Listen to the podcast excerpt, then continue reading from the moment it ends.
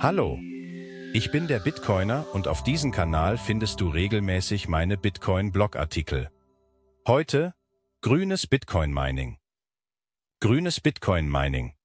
Ein Schritt in Richtung nachhaltiger Kryptowährungen und ein Stabilisator für das Stromnetz. In den letzten Jahren hat die Kryptowährungsbranche aufgrund des hohen Energieverbrauchs von Bitcoin-Mining-Operationen erhebliche Kritik erfahren. Das traditionelle Bitcoin-Mining ist in der Tat energieintensiv, aber die Branche bewegt sich in Richtung grünerer Praktiken.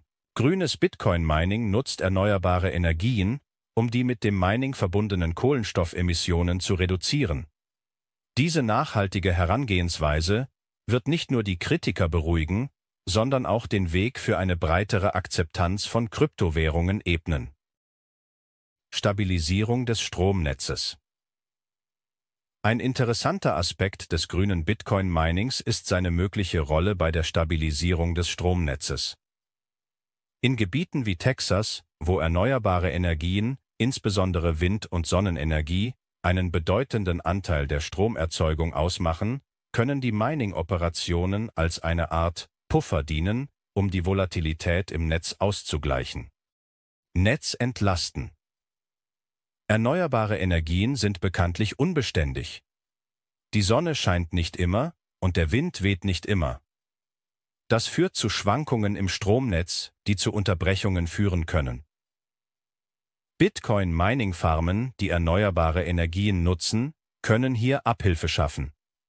Wenn die Energieerzeugung hoch ist und der Bedarf niedrig, kann die überschüssige Energie genutzt werden, um Bitcoins zu minen.